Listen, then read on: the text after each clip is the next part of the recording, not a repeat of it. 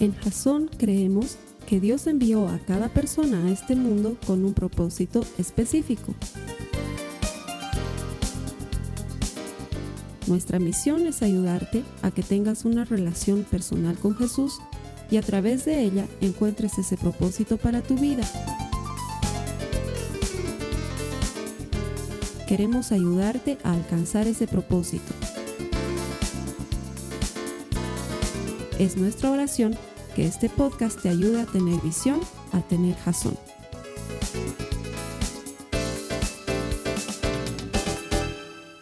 Buenas noches, bienvenido, gracias por conectarte a Jason. Hacemos todo este esfuerzo de ponerte una prédica semanal en nuestro portal web www.jason.info con la esperanza de ayudarte a desarrollar una relación personal con Jesucristo. ¿Por qué? Porque todo el que encuentra a Dios encuentra vida.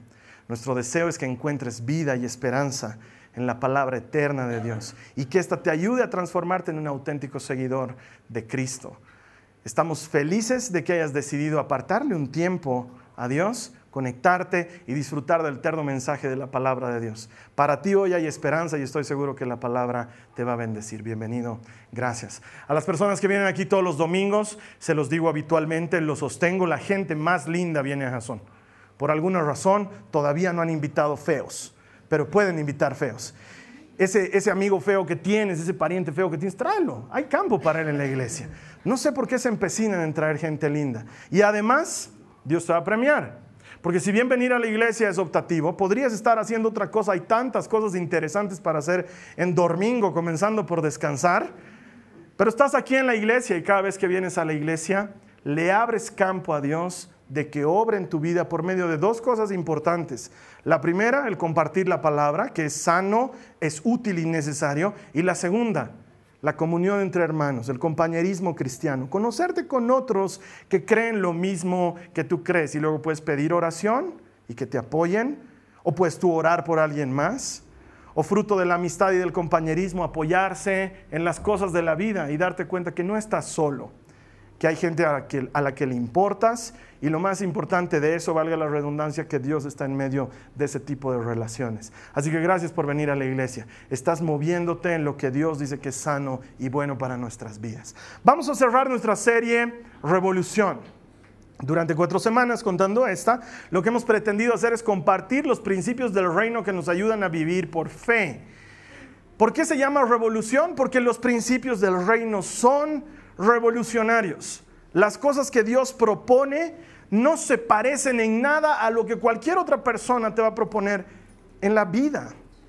De hecho, Dios mismo dice que angosto es el camino y estrecha la puerta que conduce a la vida y pocos son los que caminan por ella. Pero ancho es el camino y espacioso y cómodo y grande es la puerta que lleva a la perdición. Y muchos transitan por ese camino. Ese principio, ese, solo principio ya nos muestra cuán a la inversa funciona el reino de Dios. Porque si tú vas a viajar, estoy seguro que vas a elegir ir por un camino ancho y bien, que esté plano, sin huecos y sin baches y sin problemas. Y si vas a entrar, vas a elegir entrar por la puerta ancha.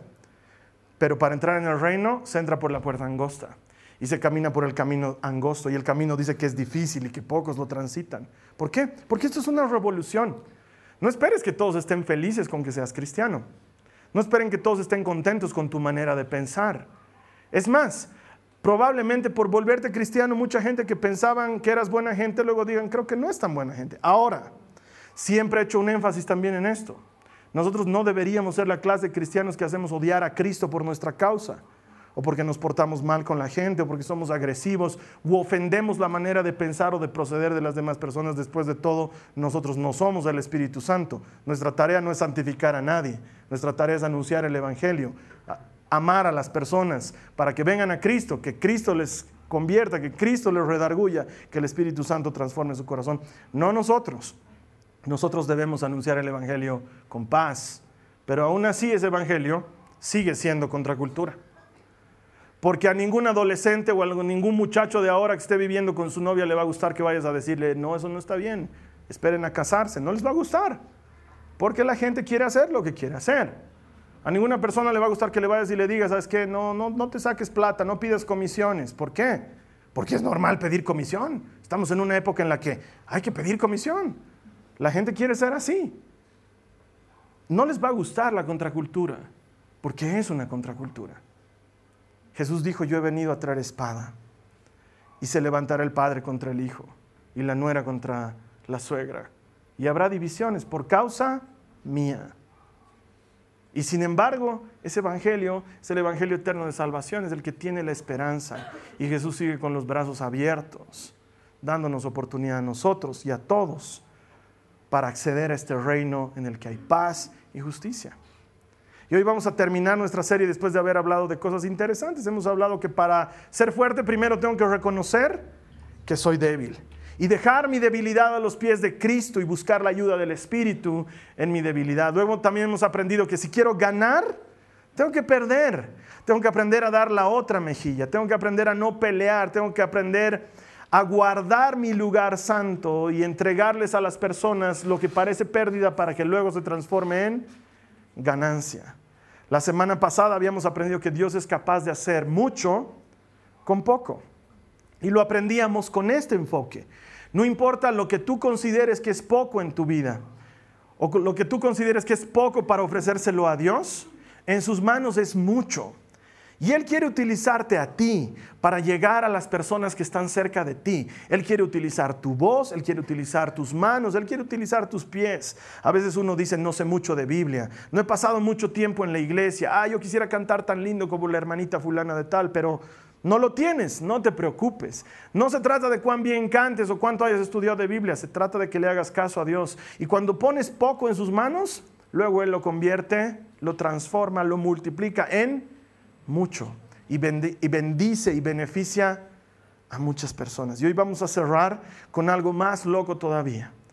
Porque en el lenguaje del reino y en la física del reino de Dios, donde todo funciona a la inversa, para Dios es posible lo que para nosotros es imposible. Y eso es fantástico. Dios hace que las cosas que para nosotros son imposibles, inverosímiles, incapaces de ocurrir, sucedan. Entonces por eso podemos tener esperanza. Muchas hermanitas vienen y me dicen, yo creo que ya es imposible a estas alturas que mi hijo conozca al Señor. Ya es imposible porque ya está perdido, perdido en el mundo. No sabes cómo regresa a la casa Carlos Alberto. desde el olor ya te das cuenta, mundo. Viene oliendo a mundo. Ya no sé qué hacer. No puedo hacer nada y tienes razón. Tú y yo probablemente no podemos hacer nada. Pero Dios, Él puede. Para Él lo imposible es posible. Para Él lo que para nosotros es difícil es tarea de todos los días. Quizás te hayan dado un diagnóstico que te tiene muy triste y muy deprimido. Y te hayan dicho, para usted no hay cura. No se puede hacer nada más. Pero Dios tiene un diagnóstico bien distinto. El diagnóstico de su palabra dice, vivirás y no morirás. Y vivirás para contar las maravillas que ha hecho el Señor por ti. Porque lo que para el hombre, para la medicina, para la ciencia es imposible, respetable, pero imposible, para Dios es posible. No sería la primera vez que Él transforme la circunstancia, ni la última, ni eres tú la excepción, ni eres tú el caso raro, ni hay un requisito para que esto ocurra. A veces pensamos que tenemos que acumular algo en nuestra cuenta de méritos delante de Dios para que esto suceda. Y uno dice, ah, ya tengo cuatro domingos de haber ido a la iglesia, ya me he descargado dos series de prédicas y de esas una ya le he compartido, ya he regalado dos DVDs yo creo que con esto ya la sanidad está cerca. No me imagino que Dios esté con su checklist ahí diciendo, sí, domingos ya se ha encaminado, le falta todavía 16 domingos más, pero ya está yendo. Eh, orar, así como orar, ¿no? Pero por lo menos da gracias por sus alimentos, entonces eso ya es un progreso. Mm, yo creo que con unos dos o tres meses más de ser cristiano, este, este tipo se sana. No funciona con Dios de esa manera. Para Él lo imposible es posible porque Él es Dios. Y punto. Es su naturaleza y en su reino las cosas funcionan siempre de esa manera. Por eso es que Él nos enseña que nada es imposible para Dios, que todo está a su alcance. A veces uno dice, creo que mi esposo nunca va a venir a la iglesia o que mi esposa nunca va a conocer al Señor. Y el Señor sigue diciendo, cree en Jesucristo y serán salvos tú y los de tu casa. Sigue ofreciendo la misma promesa para todo aquel que le cree. Porque Él hace de lo imposible algo posible. Es su tarea diaria. Ahora vamos a encontrar en el Evangelio una de estas cosas que te trastocan la cabeza y dices, wow, ¿cómo es capaz de hacer algo así Dios? Y es más, lo hace en un momento que a los ojos de los demás podría parecer poco importante. Y lo que hace realmente parece de poco valor, pero tiene un gran poder y una gran enseñanza para nuestras vidas. Acompáñame en tu Biblia, por favor, al Evangelio de Juan, en el capítulo 2, los versículos del 1 al 10. Juan 2, del 1 al 10. Sí sé que son varios versículos, pero vale la pena leerlos. Este milagro se encuentra registrado solamente en el Evangelio de Juan y nos dice lo siguiente. Al día siguiente se celebró una boda en la aldea de Caná de Galilea. La madre de Jesús estaba presente y también fueron invitados a la fiesta Jesús y sus discípulos. Durante la celebración se acabó el vino. Entonces la madre de Jesús le dijo, se quedaron sin vino. Apreciada mujer, este no es nuestro problema, respondió Jesús. Todavía no ha llegado mi momento. Sin embargo, su madre les dijo a los sirvientes, hagan lo que él les diga. Cerca de allí había seis tinajas de piedra que se usaban para el lavado ceremonial de los judíos. Cada tinaja tenía una capacidad de entre 75 a 113 litros. Jesús les dijo a los sirvientes, llenen las tinajas con agua. Una vez que las tinajas estuvieron llenas, les dijo, ahora saquen un poco y llévenselo al maestro de ceremonias. Así que los sirvientes siguieron sus indicaciones. Cuando el maestro de ceremonias probó el agua, que ahora era vino, sin saber de dónde provenía, aunque por supuesto los sirvientes sí lo sabían, mandó a llamar al novio un anfitrión siempre sirve el mejor vino primero, le dijo. Y una vez que todos han bebido bastante, comienza a ofrecer el vino más barato. Pero tú has guardado el mejor vino hasta ahora. Juan luego nos dice que este fue el milagro, el primer milagro que hace Jesús en presencia de sus discípulos. Y hay muchas cosas que podríamos aprender de este maravilloso pasaje. Pero te voy a confesar algo en mi perspectiva, siempre ha sido como que, ¿en serio? ¿En serio tu primer milagro, Señor, ha sido que haya vino? Porque cuando uno se pone a pensar lo que ha pasado, si ha faltado vino, es por una de dos razones. O el novio no ha sido muy previsor, y estoy viniendo de celebrar un matrimonio ayer, y veo cómo para los matrimonios los novios se rajan. Sí, o sea, se esmeran, que no falte nada. Y en este caso se acabó el vino, que era el trago principal en esa época. Entonces, o los novios no fueron muy previsores, o se alzaron la borrachera de Padre y Señor nuestro. Porque ¿cómo puede acabarse el vino en un matrimonio? Primera cosa que siempre me he preguntado. Segunda cosa, ¿y qué haces tú Jesús dándoles más vino? Porque podías haberles dado otro traguito, Dios, pero vino. Es muy interesante lo que sucede en este pasaje, porque ocurren varias cosas que no se parecen a otros milagros de Jesús. Alguien podría decir realmente es inútil que haya dado vino a toda la gente, no tiene sentido. No es como la semana pasada y el pan y los peces, que bueno, pues la gente necesita comer, pero vino realmente no era necesario. Alguien puede decir, ¿cómo trata Jesús a María? Esta traducción que estamos utilizando, la nueva traducción viviente, trata de apegarse lo más posible a la riqueza del idioma original de los manuscritos más antiguos y por eso traduce como, apreciada mujer, este no es nuestro problema. Pero tú no le dices así eso a tu mamá, ¿no? ¿Eh? Le dices, ma, ¿qué te metes? Me imagino que lo que Jesús le estaba diciendo a su mamá en ese momento es, ya nosotros, ¿qué nos importa, mamá? O sea, ¿qué hacemos dándole vino a la gente? Y sin embargo, pese a todas estas cosas curiosas que ocurren en este momento, lo que hace Jesús es extraordinario. sin lugar a dudas es extraordinario. La Biblia nos cuenta cómo habían llenado tinajas de más o menos 113 litros de capacidad. Entonces, no han llevado las tinajas hasta donde había agua, no han tenido que traer agua en baldes para llenar esas tinajas. Ha sido un gran trabajo para los que tuvieron que seguir las instrucciones de Jesús. Seguramente María era una persona conocida de los novios, alguien muy cercana, probablemente familiar, dicen algunos historiadores. ¿Por qué? Por varias razones. La primera, porque estaba enterada de lo que estaba pasando tras bambalinas. Tú cuando vas a un matrimonio no te das cuenta si algo está fallando o no, no tienes idea. Nunca vas donde el novio le dices, creo que ya no hay chancho. Digo, no, o sea...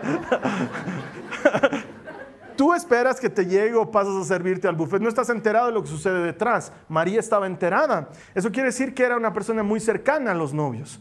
Otra razón por la que podemos eh, dilucidar esto es porque María es obedecida por los empleados.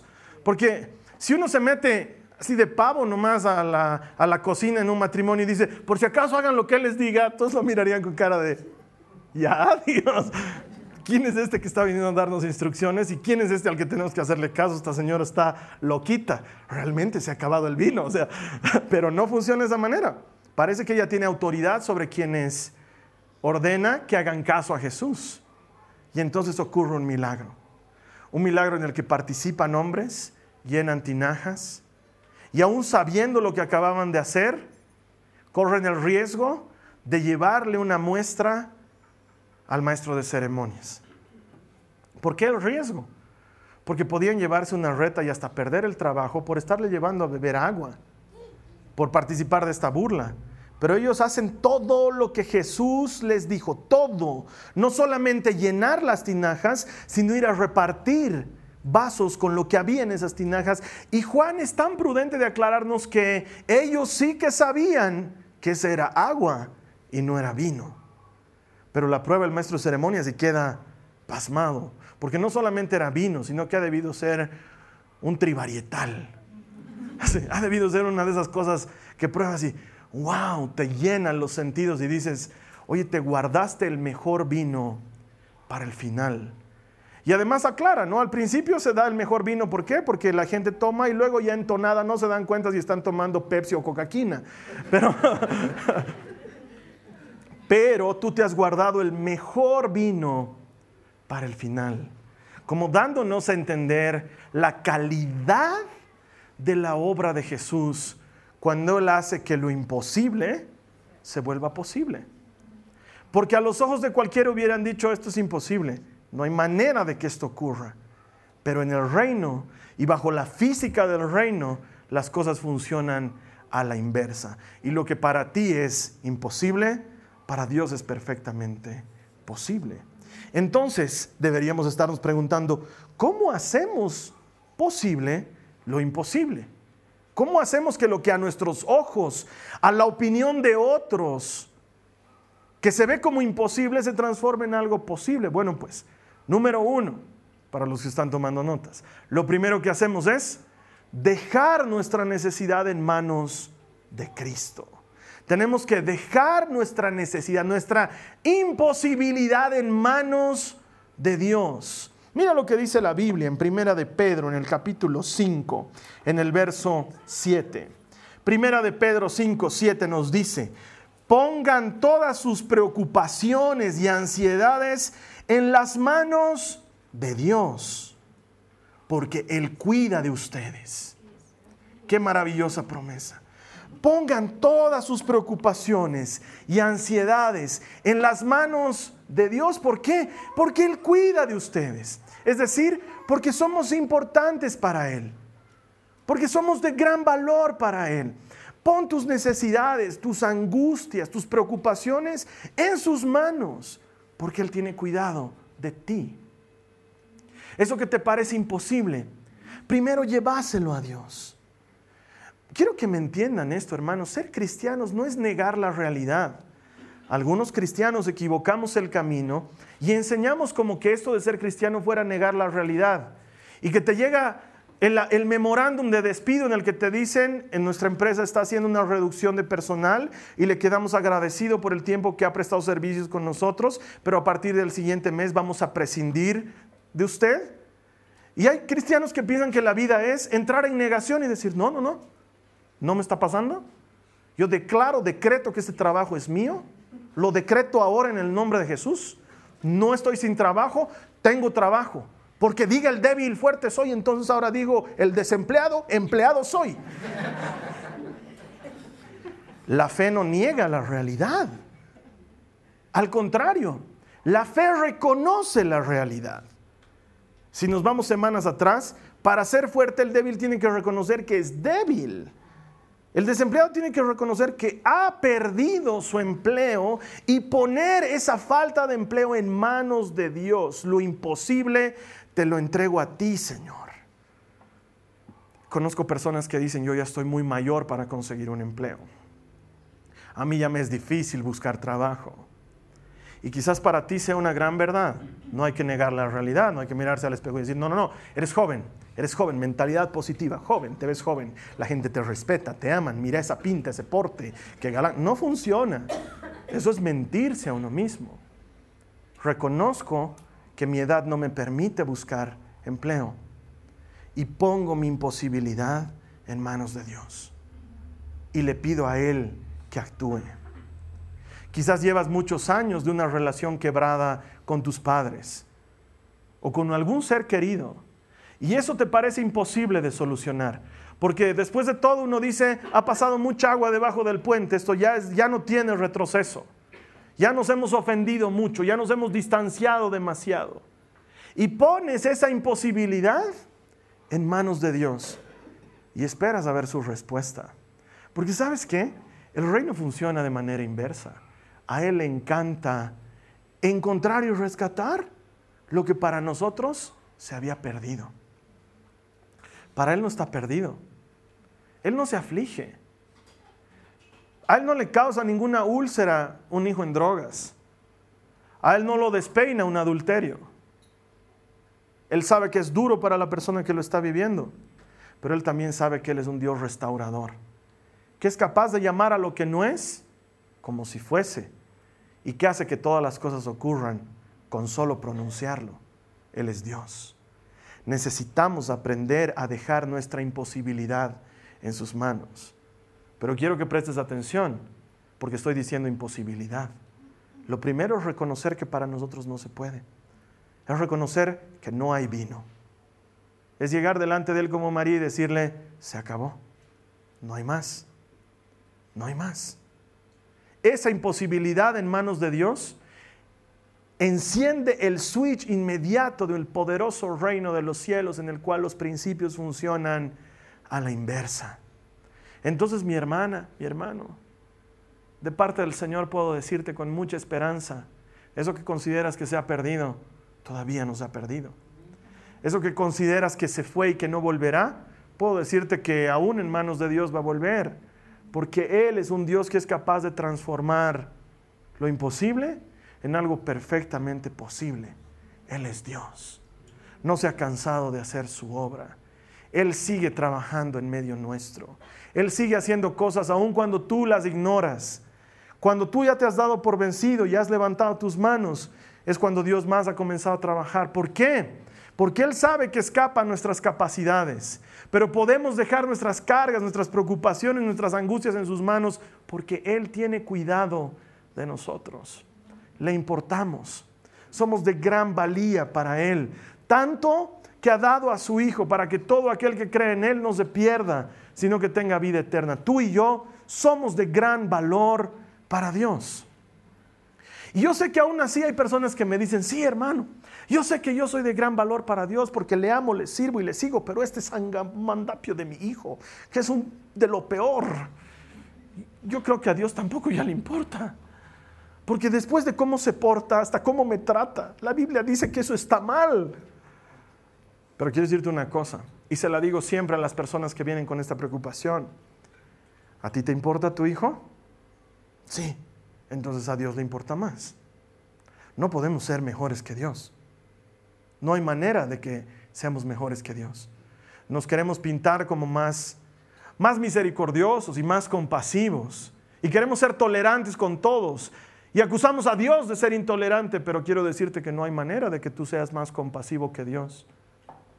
Que viviendo en el mundo que estamos viviendo, aún así Él no desata la ira que corresponde contra la impiedad del hombre, sino que detiene esa mano justiciera y sigue dándonos la mano de gracia, con tiempo para que tú y yo nos arrepintamos de nuestras obras estériles y le aceptemos a Él como nuestro Salvador. Hay tiempo para tu hijo, claro que hay. Hay tiempo para ese marido borracho, hay tiempo. Hay tiempo para esa mujer descuidada, hay tiempo. Hay tiempo, ¿por qué? Porque para Dios lo que para ti es imposible, para Él es perfectamente posible. Y alguien debería decir, amén. El Señor es así. Entonces, le entregas tu imposibilidad, la pones en sus manos, reconoces que para ti es imposible y luego, paso número dos, le crees. Quiero que prestes atención, no te estoy diciendo crees en Dios, te estoy diciendo le crees. Creerle a Dios es radicalmente distinto de creer en Dios. De hecho, Santiago nos lo aclara y nos lo aclara de una manera sarcástica, pero poderosa. Mira lo que dice Santiago en el capítulo 2, el verso 19.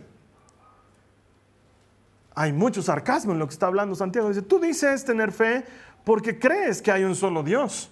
Bien hecho. Aún los demonios lo creen y tiemblan aterrorizados. Porque una cosa es creer en Dios, otra muy distinta es creerle a Dios. Una persona que le cree a Dios sabe que lo que es imposible para uno es posible para Dios. Una persona que le cree a Dios le hace caso en las cosas que dice, como lo que sucede en este matrimonio. Hagan todo lo que Él les diga. Ok, llenen las tinajas. Ok, eso es lo que hace alguien que le cree. No van y le preguntan, ¿y por qué quieres que llenemos las tinajas? ¿Qué cosita vas a hacer? ¿Cuál es tu plan? ¿Cuál es tu plan? Contanos. Vamos a llenar ahorita, vamos a llenar las tinajas. Palabra, vamos a ir, pero contanos. Queremos saber. Se parece mucho a la inquietud que muchos cristianos tenemos con Dios, porque vivimos preguntándole, ¿por qué Señor? ¿Por qué, ¿Por qué permites esto en mi vida? ¿Por qué estoy pasando por esto? ¿Por qué estoy viviendo estas circunstancias? ¿Por qué? ¿Por qué contame? ¿Qué vas a hacer, Señor? ¿Cómo te vas a valer de esto para hacer esto? ¿Por qué? No es parte del asunto. Cuando trajeron los vales y llenaron las tinajas. Luego nos siguieron preguntando, ¿qué vamos a hacer ahora? ¿Qué vamos a hacer ahora? Vayan y sirvan. ¿Por qué? ¿Por qué? ¿Qué, va a pasar cuando pruebe el agua? ¿Qué va ¿Qué? ¿Por qué? No. El que le cree a Dios hace lo que Dios le dice. No porque entienda todo lo que está pasando, sino porque Dios es Dios. Tenemos una extraña obsesión de a Dios. A Dios sí tenemos que entenderlo. El resto de las cosas no necesitamos entenderlas. De hecho, tú utilizas tu fe en cosas que no son Dios todos los días de tu vida y no te das cuenta que las, eh, la estás utilizando. A la serie de ejemplos que ya te he dado alguna vez, voy a añadir otros. Cuando tú te subes a un auto, no tienes idea cómo funciona el auto, seamos honestos, no sabes. Y sabes qué, yo tampoco. Hay que ser mecánico para entender lo que está pasando, porque uno no sabe. El otro día me pasó algo curioso con mi auto. Comenzó el frío del invierno y en las mañanas arrancar ya no era tan fácil. Le dábamos a la llave y tardaba un ratito, recién arrancaba. Entonces yo dije, ignorante de mecánica, es el frío. Siempre que hace frío los autos tardan en encender. Entonces me acostumbré a que en las mañanas recién encienda. Entonces algún rato que se subía la Carly conmigo al auto, y ella me miraba con cara de qué está pasando. Y yo decía, eh, es el frío. Le decía, es, así, la mecánica es así. Y ella me decía, sí, pero a mí eso me ha estado pasando en las tardes también. Sí, es que eh, las tardes también están frías. según yo era el frío, pero luego mientras manejaba el auto, me dije a mí mismo, hombre precavido vale por dos. Tal vez la batería ya está mal. Porque después de todo, ya tiene tres y un poco más de años y alguna vez ya algún electricista de baterías me ha criticado de mi batería porque cuando me la estaba probando me dijo, ay, tu batería sido marca chanchito. chanchito sido tu batería, patito. Y me sentí profundamente ofendido y por lo mismo la hice durar un tiempo más. Entonces, luego conscientemente yo decía, tal vez hasta la batería es mala y compraré una batería nueva, me evitaré el problema que va a surgir más adelante cuando el auto se pare. Y de hecho un par de veces se me paró. Entonces yo tratando de evitar los problemas, un día me voy con mi esposa a comprar una batería nueva para el auto y me compro una batería que no sea chanchito, una europea de marca, de esas que tienen ya todo sellado y se ve solamente un indicador verde que te dice que la batería está bien y que aprietas un botón y te dice Your battery is okay. Digamos, ¿no? Y ni bien encendemos el auto, arranca con furia. Oh, ya tenía mi batería lista, ya no tenía por qué tener problemas. Tres días más tarde el auto se para se para totalmente. Entonces mi esposa empieza a renegar, obviamente hemos debido comprar una batería trucha y Carlos Alberto, ¿cómo no vas a saber de mecánica? ¿Quién sabe? Nadie sabe. Ya estaba por ir a reclamar y en eso vino la ayuda oportuna de mi suegro que nos llevó donde su mecánico electricista. Y bueno, para hacerte corta la historia, resulta ser que lo que estaba mal era el chanchito. A ver, dime qué es el chanchito. No tienes idea qué es el chanchito. ¿Sabes por qué? Porque yo tampoco tengo idea había sido una pieza dentro del motor de arranque que literalmente tiene la forma de la trompa de un chanchito. Y por eso le dicen chanchito, pero su nombre había sido... ¿Ya? Y resulta ser que cuando eso pierde algo y se suelta, entonces ya no funciona, entonces hay que rebobinarlo y los carbones, no sé, ¿ya? Pero eso hace que no enciende el auto. Entre otras cosas, miles, pueden ser las bujías, puede ser el relay, puede ser miles de cosas pueden, pasar, ¿sabes qué? Tú y yo no entendemos lo que está pasando. Ese complejo y maravilloso mundo del motor de tu auto no lo entiendes, pero todos los días lo usas sin entenderlo. Nadie antes de entrar a su auto dice, no, me niego a manejar este auto hasta que me expliquen bien eso del chanchito que habla el Carlos Alberto. Quiero comprender qué está pasando ahí en el motor de arranque y entonces y solo entonces voy a manejar este auto porque no sé qué tipo de riesgos estoy corriendo en mi vida. No, no ve. Tú te subes, arrancas y vas. Y algunos que saben menos van en primera, dos, tres cuadras. ¿No ve? Porque no sabemos lo que pasa con los autos. Es más, amigos choferes, tengo que decirles algo no saben nada. Han empezado a llegar una multitud de autos chinos a Bolivia, todos ellos automáticos. No sé por qué los choferes que tienen estos autos, porque han entrado al sector público, hacen de trufis y de minibuses y de taxis, no sé por qué, cambian de caja. Te vas a fijar, es automático, pero ellos cuando llegan al semáforo ponen en neutro. Les da verde, Primera, segunda, y luego le ponen a D. No tienen idea que en el automático no se hace eso. ¿Por qué, Carlos Alberto? Yo tampoco sé.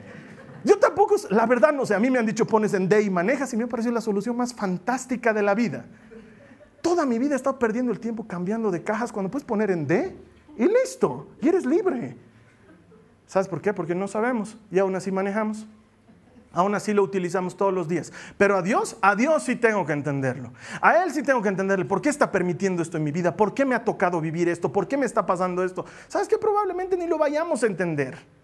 Tal vez está ahí solamente para que Dios transforme lo imposible en algo posible. Tal vez el vino esa noche se acabó no por borrachos ni por nada, sino solamente porque Jesús tenía que transformar agua en vino para que la fe de alguien se restaure en ese momento, para que a otra persona le sea posible creer que lo imposible se vuelve posible. Entonces, mi hermano, receta número dos, paso número dos, hay que creerle a Dios. Y como consecuencia de creerle a Dios, le haces caso. Tercer paso, le obedeces. Mira lo que dice unos versos antes en el mismo capítulo 2 de Santiago. Dice en el verso 17, como pueden ver, la fe por sí sola no es suficiente, a menos que produzca, y hace énfasis en produzca, la fe produce buenas acciones, está muerta y es inútil. Ahora bien, alguien podría argumentar, algunas personas tienen fe, otras buenas acciones, pero yo les digo, ¿cómo me mostrarás tu fe si no haces buenas acciones?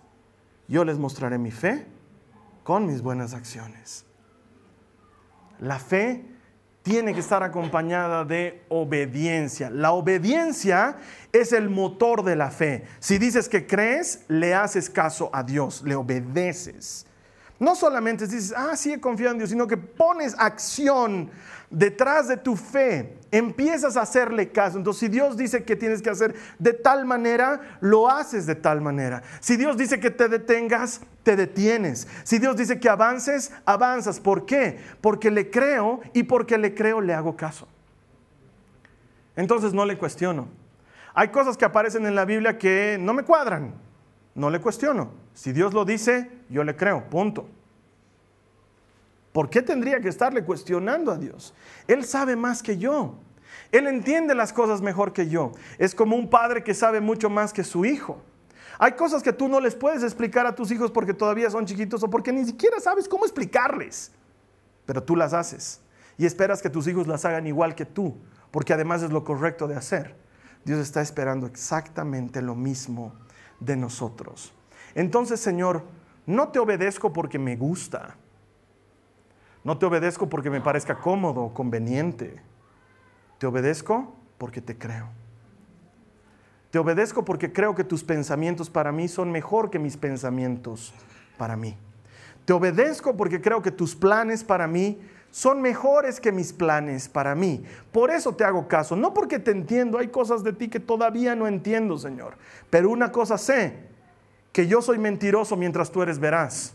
Que no hay manera de que tú seas mentiroso y yo tenga la razón. No hay forma de que yo te gane en la pulseta. No hay forma de que yo sea más buenito que tú. Que yo sea más misericordioso, más santo que tú. No hay manera. Tú dices algo y es como tú dices y yo te creo. Y ahí surgen las personas que dicen, ¿de dónde te sacas eso? De la Biblia. La Biblia ha sido escrita por hombres. No tienes idea de lo que estás hablando. Ni yo. Yo no estaba parado ahí al lado de Jeremías mientras escribía las lamentaciones, dándole pañuelo para que se sequen los mocos. Ya, tranquilo, Jeremías, no llore tanto. No es tan grave, no es tan grave. Va a pasar. Va a venir Jesús un día, va a venir, vas a ver. No. Yo no he estado ahí. Pero una cosa sé. La Biblia misma me enseña que la Biblia es inspirada por Dios. Entonces yo le creo a Dios. Le creo. No lo cuestiono. No ando buscándole la vuelta de tuerca y si funciona o no funciona. Funciona además. Cuando le haces caso, funciona siempre. No hay una sola vez que le hagas caso a Dios y no funcione. La fe se traduce en obediencia. Se transforma en acción y esa acción es hacerle caso a Dios. En el caso puntual del milagro que hemos estudiado hoy, se transformó en vino en la boca del maestro de ceremonias porque hasta estoy seguro que se seguía viendo como agua, pero tú probabas y era el mejor vino. ¿Por qué? Porque hay un milagro después de la fe y la obediencia siempre. Hay un milagro después de alguien que le cree a Dios y le hace caso. Hay un milagro al final para el que creyendo que era imposible, le entregó eso imposible a Dios y Dios lo hizo posible. Lo imposible para mí en manos de Dios es posible. Ahora quiero pedirte que pienses por un momento en tu imposibilidad. ¿Qué es imposible para ti en este momento? ¿Qué viene sucediendo en tu vida recurrentemente, el último tiempo, que ha entrado en la categoría de esto no va a mejorar? Esto tiene cara de ser imposible. Y quiero que mirándolo, ahora lo pongas en manos del Señor. Porque cuando lo pones en manos del Señor, empiezas a seguir los pasos. Primero le dices, Señor, te creo. Y porque te creo, te entrego esto que me parece imposible y lo pongo en tus manos. Y luego te obedezco. Le pongo acción a mi fe. La transformo en una buena obra. Y cuando hacemos esto, hermanos, no necesariamente estoy hablando de buena obra como salir y ayudar a cruzar la calle a algún cieguito que no tiene nada de malo, es una magnífica obra. Pero este pasaje no se está refiriendo a eso como buena obra, sino a nuestra vida como un producto de nuestra fe. Si dices que crees, pero no se nota que crees, entonces no es verdad que crees. El que cree, se le nota. Vive una vida de fe. Por eso vivir por fe no había sido tan complejo. Había sido hacerle caso a Dios. Que aunque parezca imposible, se vuelva posible. Que aunque se nos presente como débil, Dios lo haga fuerte. Que aunque parezca pérdida, Dios lo transforme en ganancia. Que aunque nos parezca poco, Dios lo transforme en mucho. En este momento te voy a invitar a que oremos. Vamos a cerrar esta serie como solemos cerrar todas las prédicas orando. Pero ahora te voy a pedir que le entregues esa tu imposibilidad a Dios. Quizás en este momento me digas, es que Carlos Alberto, yo no estoy necesariamente atravesando por una etapa en la que hay algo imposible en mi vida y me parece bien, no es una mala oportunidad, sino que más bien aprovecha para orar por alguien más. Alguien que conoces que está pasando por algo que tú consideras imposible y lo vamos a poner en manos de Dios. Y vamos a escoger creerle porque la fe es una elección. Es la respuesta a Dios en mi libertad de decir, decido hacerte caso y vamos a ponerle acción a esa fe. Te voy a invitar a que cierres tus ojos y que me acompañes repitiendo esta oración. Dile a Jesús, Señor Jesús, te doy gracias por hablarme directo al corazón. Porque tu palabra hoy me quitó la venda de los ojos. Y lo que hasta ayer me parecía imposible, ahora entiendo que en tus manos es perfectamente posible. Por eso, Señor, dejo ahora en tus manos mi imposibilidad. Y aquí te doy un minuto, unos segundos para que le entregues al Señor en tu propia oración. Dile, sin miedo, ¿qué es lo que le estás entregando? No necesitas mencionarlo, pero dile, tú sabes que te estoy entregando esto que para mí es imposible. Te estoy entregando esta situación, te estoy entregando esta relación, te estoy entregando esta escasez, te estoy entregando esta falencia, te estoy entregando esta debilidad. La pongo en tus manos. Yo pensé que era imposible, pensé que era imposible dejar de pecar en esta área. Pensé que era imposible liberarme de esta relación tóxica. Pensé que era imposible cubrir esta deuda. Dáselo al Señor, entregáselo ahora. Eso que te parece imposible, dile, Señor, lo pongo en tus manos. Di conmigo, Señor, lo pongo en tus manos. Lo pongo en tus manos. Dile, lo pongo en tus manos. Para mí es imposible, pero es posible para ti. Es perfectamente posible para ti. Y hoy, Señor, una vez más, como tantas veces antes, escojo creerte. Elijo creerte no solamente porque creo en ti, sino porque creo que lo que tú dices para mí es cierto y es bueno. Elijo creerte. Ayúdame, Señor, a ponerle obediencia a mis palabras, a acompañar con acciones mi fe y de esta manera empezar a vivir por fe. Te doy gracias, Señor, porque sé que has recibido mi oración, porque tomas en serio mis palabras y puedo estar seguro de que lo que ayer, hasta ayer era imposible, hoy es posible en tus manos. En el nombre de Jesús. Amén. Amén. Muchas gracias por haber compartido esta prédica y este tiempo de oración con nosotros.